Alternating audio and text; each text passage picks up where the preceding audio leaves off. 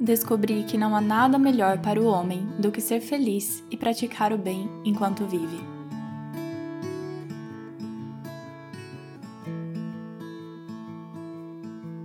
Oi, gente! Sejam bem-vindos ao podcast do Falei com Amor. Eu sou a Gabi Saltier e o Falei com Amor é um cantinho que eu criei para compartilhar com vocês tudo que eu aprendo com Jesus. Uma vida leve ao lado dele, uma vida seguindo a verdade em amor e crescendo naquele que é o cabeça. Esse é o versículo que deu origem ao nome Falei com Amor há quase quatro anos atrás, quando eu tive vontade de começar a compartilhar os meus estudos, as minhas anotações e principalmente meus desenhos na minha Bíblia, né? Que o nome dessa prática é Bible Journaling. Então eu comecei no Instagram e do Instagram eu fui para todos os cantinhos que eu conseguia ir e em 2022 eu comecei aqui no podcast. Então se você maratonar os episódios aqui, que são mais de 200 episódios, ou seja, dá para você maratonar assim no mínimo até o terceiro trimestre do ano, você vai encontrar muitos estudos bíblicos, já tem Provérbios, Marcos, Efésios, tem de Salmos, então não falta episódio por aqui. E se você quer episódios novidades, porque já ouviu todos que tinha para ouvir, não se preocupe porque todas as terças estou aqui às nove da manhã, conversando com vocês principalmente sobre vida com Deus, vida pessoal, essa parte de uma vida leve com Jesus,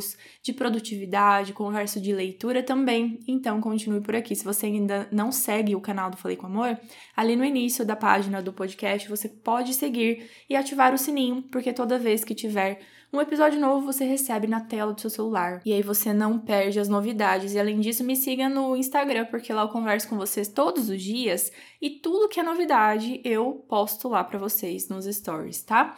E além disso, tem muita novidade vindo no Falei com Amor esse ano. É, devagarzinho eu estou postando alguns spoilers e eu postei um spoiler que tem algo novo, falei com amor, mais Thomas Nelson Brasil, que é nada mais, nada menos do que o maior grupo editorial cristão do mundo. Gente, Ai, como eu tô feliz com esse ano, com tudo que está por vir. E eu quero deixar vocês ansiosos, no, no, sentido bom da palavra, sabe? Esperando por algo grande que virá muito em breve. Então acompanhe o Falei com Amor.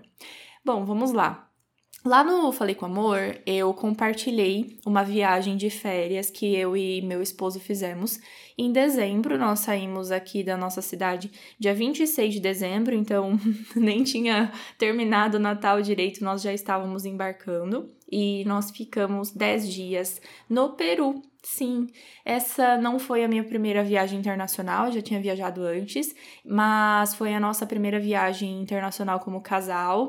E se você já viajou para fora do Brasil, gente, é uma. Como que eu posso dizer? É tão diferente do que viajar assim, por exemplo, ah, vou pra praia descansar, né? É, nossa, é realmente uma uma viagem que a gente cansa lá para descansar a cabeça, mas o físico sai cansado, porque a gente de fato vai para conhecer todos os cantinhos, né? E conhecer o Peru, e calma, você já vai entender o porquê eu estou falando isso.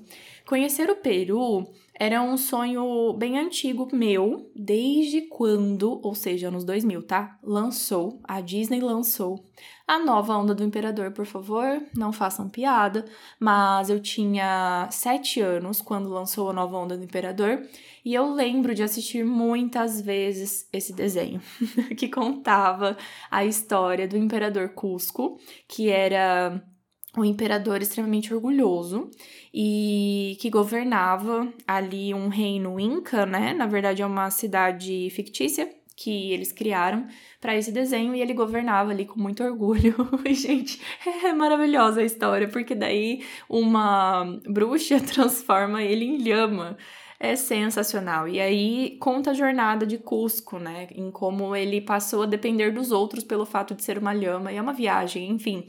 E na época eu fiquei, eu adorei esse desenho. E Desde muito nova eu comecei a pesquisar o que era aquele Império Inca, né? Qual era a cidade que o Cusco morava, e aí eu descobri que o Peru tem uma, uma cidade chamada Cusco. Então eu cresci pesquisando sobre o Peru. Claro que eu comecei pesquisando coisas mais infantis, né? Até que eu realmente amadureci e tive uma vontade muito grande de conhecer.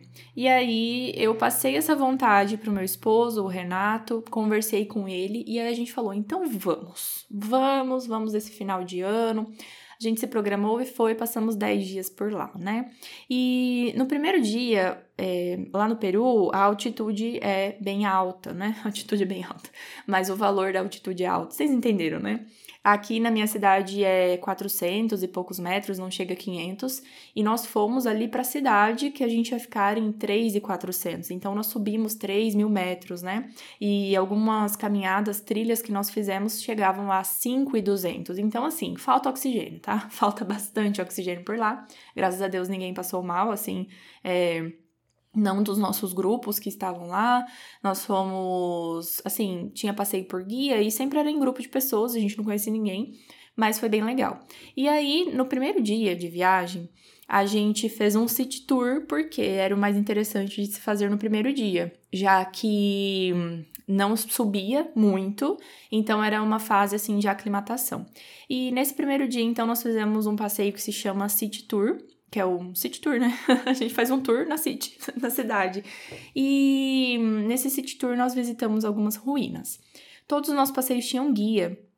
E é aí que começa a história desse episódio. Ah, no primeiro dia de viagem, nós visitamos um local que se chama Sacsayhuaman, que e Cusco, a cidade onde nós ficamos lá no Peru, é, é uma cidade super grande e na cultura ali dos peruanos, eles adoram três animais, dentre os quais está o puma. E uma curiosidade é que esse local que a gente visitou, o Sacsayhuaman, duas curiosidades sobre lá. A primeira curiosidade é que lá é como se fosse a cabeça de um puma é, porque fica bem em cima da montanha. E aí, quando você olha o mapa aéreo da cidade, tem o Sacsayhuaman, que é a cabeça do puma, e aí tem a cidade que forma o corpo de um puma, isso é muito legal. E a segunda curiosidade é que o filme Transformers tem uma cena filmada em Sacsayhuaman. Eu não sabia disso, e daí a guia contou pra gente, né? Mas eu digo assim porque talvez você já tenha visto. E enfim, a guia estava conversando com a gente porque no caminho até lá a gente passou por alguns comércios locais e tinha muitas mulheres assim com seus artesanatos nas mãos mesmo, né? Passeando com as lhamas e, e é incrível porque cada lhama que eu via eu cantava a música da nova onda do imperador, enfim. Ai, maravilhoso. E é, essa guia falou algo que assim que ela terminou de falar, eu peguei e anotei no meu bloco de notas porque não era algo que eu queria esquecer. Ela disse assim: Desde muito cedo, os homens aqui do Peru são ensinados a trabalhar e as mulheres a tecer e a cozinhar. Se não, o que fariam? Iriam atrás de parceiros e ficariam em seus celulares?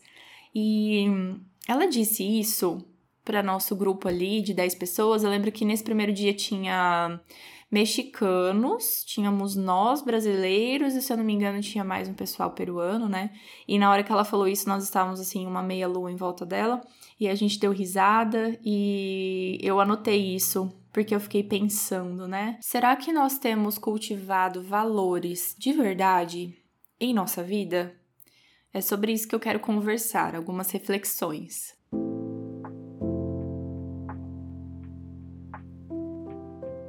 Não vou dizer aqui que eu acredito que as mulheres precisam tecer e cozinhar e os homens a trabalhar. Quem acompanha a minha rotina sabe o quanto que eu trabalho e o quanto que o Renato, meu marido, é um cozinheiro de primeira, né? Mas eu quero falar sobre alguns valores culturais que eu aprendi no Peru e que me fizeram refletir sobre o que nós temos dado valor realmente. Essa fala dessa guia em específico me despertou para o simples da vida e para a produção de algo bom, algo que dê significado ao nosso viver. O que eu percebi lá no Peru é que eles estão muito interessados em viver bem e tranquilos. Eles plantam e colhem, e aí eles aproveitam tudo que a natureza tem a oferecer, então eles comem muito bem. Gente, a culinária peruana, eu não tenho palavras para definir o que é aquilo. No primeiro dia a gente tava meio receoso, assim, ai, ah, qual restaurante que a gente vai, né? E assim, né, aquela coisa de conhecendo. Mas assim, o primeiro prato que veio, eu falei, nossa, meus dias aqui serão maravilhosos, porque é uma culinária incrível mesmo, né? E eu, depois eu descobri que é, os chefes mais renomados do mundo estão no Peru. E não é à toa, não, porque olha que comida maravilhosa. Se você já foi para lá, você sabe do que eu tô falando. E aí, enfim, é, o que eu percebi é que assim, eles produzem e usufruem muito do fruto do trabalho realmente. Ah, eles plantam e eles comem. Eles aproveitam da terra para fazer tintas para utilizar nos artesanatos, né? Então eles têm aproveitado aquela vida simples assim, cultivando e se alimentando e vivendo entre família, é, as mulheres na, na rua trabalhando, vendendo seus artesanatos, sempre com os filhos juntos, né? E aí, quando a gente entra numa conversa, o marido sempre está trabalhando também, então eles levam uma vida muito simples. E conhecer essa simplicidade, entre aspas, tá? Porque é não simples de pobreza, não me entenda dessa forma, porque é um país extremamente rico em sua cultura, em seus valores, e isso eu achei maravilhoso, foi uma surpresa legal porque eles não se entregam a futilidades, eles estão aproveitando as coisas simples e usufruindo de tudo isso. A maioria deles, e olha, gente, o Renato até falou, o que que tá acontecendo com a sua personalidade nessa, nessa viagem? Porque, gente, eu sou uma pessoa, eu sou bem na minha, assim, você não vai me, não vai me ver chegando num restaurante aqui na minha cidade e batendo papo com a pessoa que sentou do, do, na mesa ao lado, por exemplo, né? Mas quando eu tô viajando, eu faço isso. eu sou um golden retriever das viagens, né? E aí o Renato até falava assim: ela vai ela fazer amizade, porque eu fiz amizade com tanta gente, assim, de chegar nos lugares conversando com todo mundo, quero saber de onde você é, o que, que você faz, porque é uma experiência cultural muito diferente, né? E aí conversei com tanto peruano e todos, assim, têm esse objetivo de levar uma vida ordinária, uma vida tranquilíssima e isso é extraordinário. Eu não sei se você já teve oportunidade de estudar o livro de Eclesiastes, mas é assim, né? Nós viemos ali de Provérbios, que tem todos os ensinamentos, tem muitos provérbios ali de Salomão, e aí nós caímos em Eclesiastes. Salomão estava na bed, nossa, ele estava provavelmente já no fim da vida, escreveu o livro na velhice. E tem estudo de Eclesiastes lá no site, faleicomamor.com.br. Aproveite, vai lá na aba Estudos e tem uma apostila gratuita, tá? É, vale a pena, de verdade. E aí, Salomão escreveu Eclesiastes com uma, uma bad mesmo, assim. Parece que ele estava muito chateado de ver que ele aproveitou a vida da forma errada. Porque ele teve muita sabedoria que vinha de Deus, mas aí ele usou essa sabedoria para conquistar riqueza, mulher, e aí ele viu que tudo isso se findava, tudo isso tinha um fim aqui que não tinha tanto valor, e chegou lá no final e falou assim: "Não, o que vale a pena é seguir a Deus". E aí, em Eclesiastes 3, 12 e 13, é o versículo que eu comecei lendo nesse episódio. Ele fala assim: Descobri que não há nada melhor para o homem do que ser feliz e praticar o bem enquanto vive. Descobri também que poder comer, beber e ser recompensado pelo seu trabalho é um presente de Deus. Então eu comecei esse episódio com esse versículo em específico e falando do que eu vi lá no Peru para mostrar que nós podemos ser felizes com o simples e na verdade é por aí que a gente começa. Porque Salomão, gente, não adianta a gente falar assim, não, a, a, felicidade está em um bom trabalho, a felicidade está em um relacionamento, a felicidade está em riquezas. Porque Salomão escreveu tudo e foi o homem mais sábio desse mundo, porque a sabedoria dele vinha de Deus, e ele pega e fala pra, pra gente assim: não tem nada melhor para o homem do que ser feliz e praticar o bem. Poder comer, beber e ser recompensado pelo seu trabalho é um presente de Deus. Só que daí percebe que nós estamos numa geração dopamina.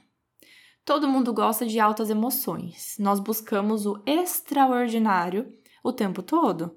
Então, tudo que dá prazer é bom. O que não dá prazer é ruim. Ou você não tem percebido que isso é pregado, né?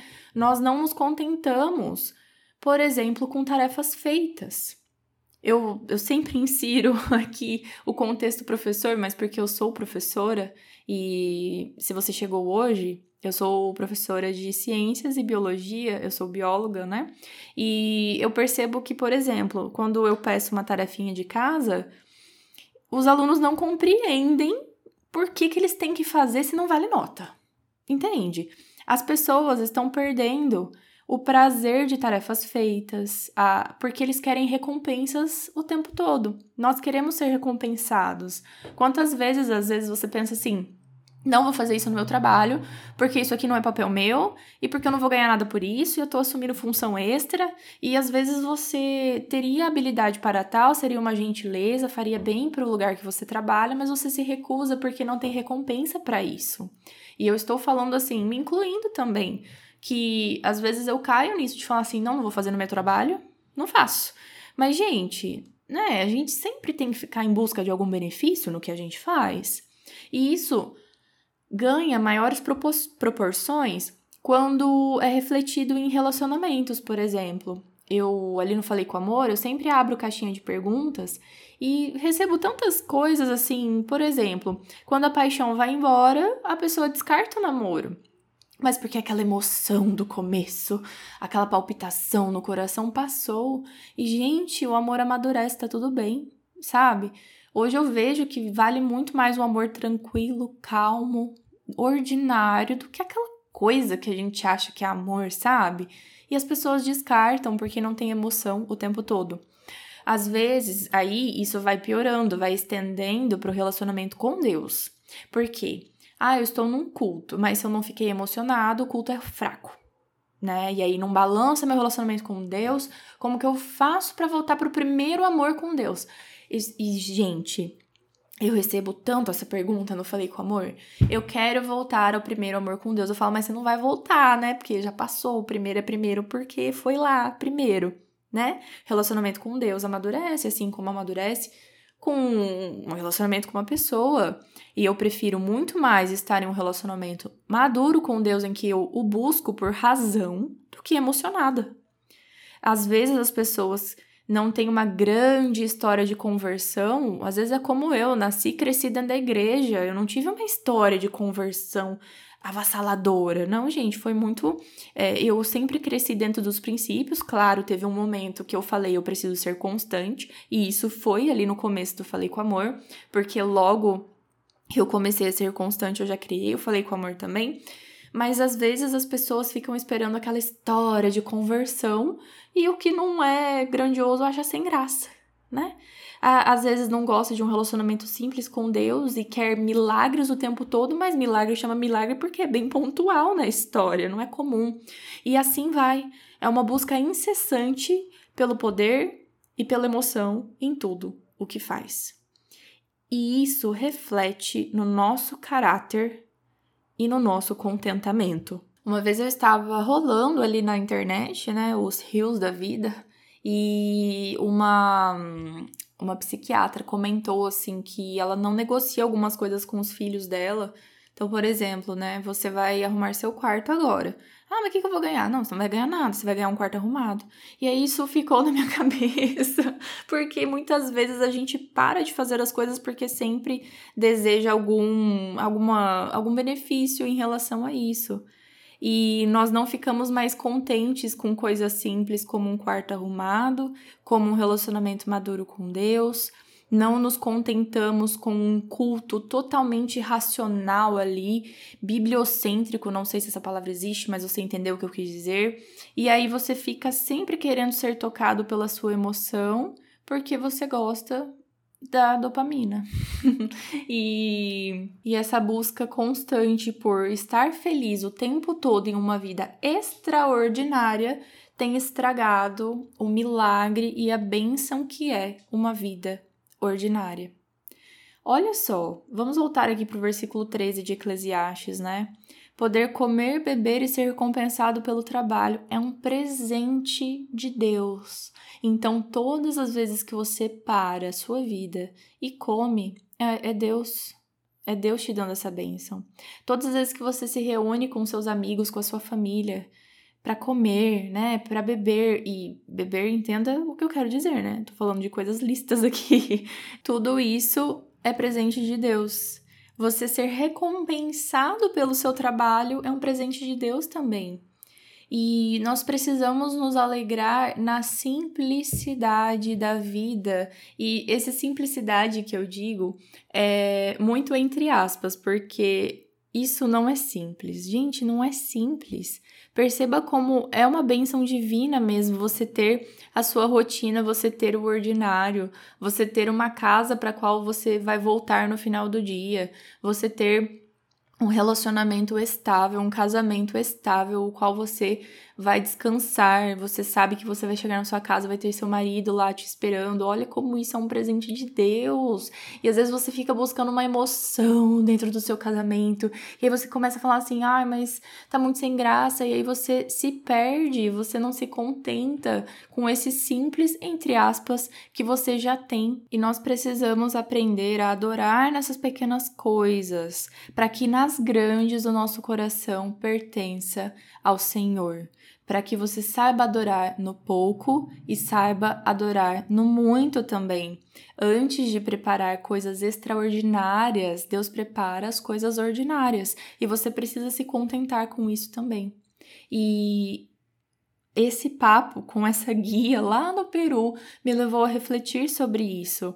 A cultura deles é trabalho para os homens, tecer e cozinhar para as mulheres, mas ela até contou que agora os homens têm se arriscado muito na cozinha e são esses chefes que eu comentei para vocês, né? Mas o que ela quis dizer é que eles ensinam os valores ali dessa cultura que é extremamente forte no país e que as mulheres e os homens seguem essa cultura com uma vida simples e muito contentes com tudo isso isso. E talvez seja justamente por isso, por, por esse contentamento com essa vida cotidiana, que é um povo tão doce, tão receptivo, tão legal de conversar também. E eu jamais estou falando assim, ah, se contente exatamente onde você está, não almeje mudar de situação, porque isso aí já basta. Não, não é isso, não é sobre não querer crescer, você precisa querer crescer, não é para ficar estagnado na sua vida, é para ir atrás dos seus sonhos, mas é para aprender a olhar para o que você já tem e agradecer por isso, porque isso é presente de Deus e lá no final você vai olhar para trás e você vai ficar muito feliz por ter sido uma pessoa contente com as bênçãos que Deus te deu. Tanto que se você perguntar para uma criança que tem um coração puro, perguntar para ela o que vale mais, seu pai trabalhando um monte ou seu pai aqui dentro de casa, comendo e bebendo junto com você, a criança sempre vai prezar por essa companhia, por essa recompensa que é estar presente na vida de quem você ama. Salomão viveu tudo, tudo, tudo que a vida podia dar e as promessas que o mundo faz hoje para nós são as promessas que Salomão viveu e ele chegou nessa conclusão. Coisas simples são presente de Deus. O resto é correr atrás do vento, mas o que vale a pena nessa vida toda é seguir a Deus e aproveitar a vida com quem você ama, sendo recompensado também pelo seu trabalho e usando esses frutos do seu trabalho para viver bem, para ser feliz e praticar o bem é isso que nós precisamos fazer. Não importa a nossa faixa etária, não importa o nosso trabalho, não importa o nosso poder aquisitivo, nós precisamos ser contentes com a presença do Senhor, ser contentes por termos o que comer e beber, ser contentes pelo trabalho que nós temos, porque aí, quando maiores coisas chegarem, nós ainda pertenceremos ao Senhor, porque sabemos que tudo isso são bênçãos que ele nos dá e muitas vezes ferramentas que ele nos dá para crescer, para chegar em lugares melhores e maiores. Então, talvez hoje a sua maior preocupação seja ganhar mais dinheiro, seja subir de cargo no seu emprego, seja encontrar um parceiro para sua vida, mas não se esqueça de buscar virtudes, de dar um significado ao seu viver. E a melhor forma, a única forma de dar um significado ao seu viver é ter Cristo em seu coração e ter a certeza das bênçãos que ele já derramou em sua vida. Pelo simples fato de você estar aqui agora, significa que você é um ser muito abençoado, muito abençoado. Olhe para essas pequenas bênçãos, pequenas entre aspas, e seja contente. Paulo disse em Filipenses: Aprendi o segredo de viver contente em toda e qualquer situação, seja bem alimentado, seja com fome, tendo muito ou passando necessidade. Tudo posso naquele que me fortalece. Fiquem com Deus e um beijo da Gabi.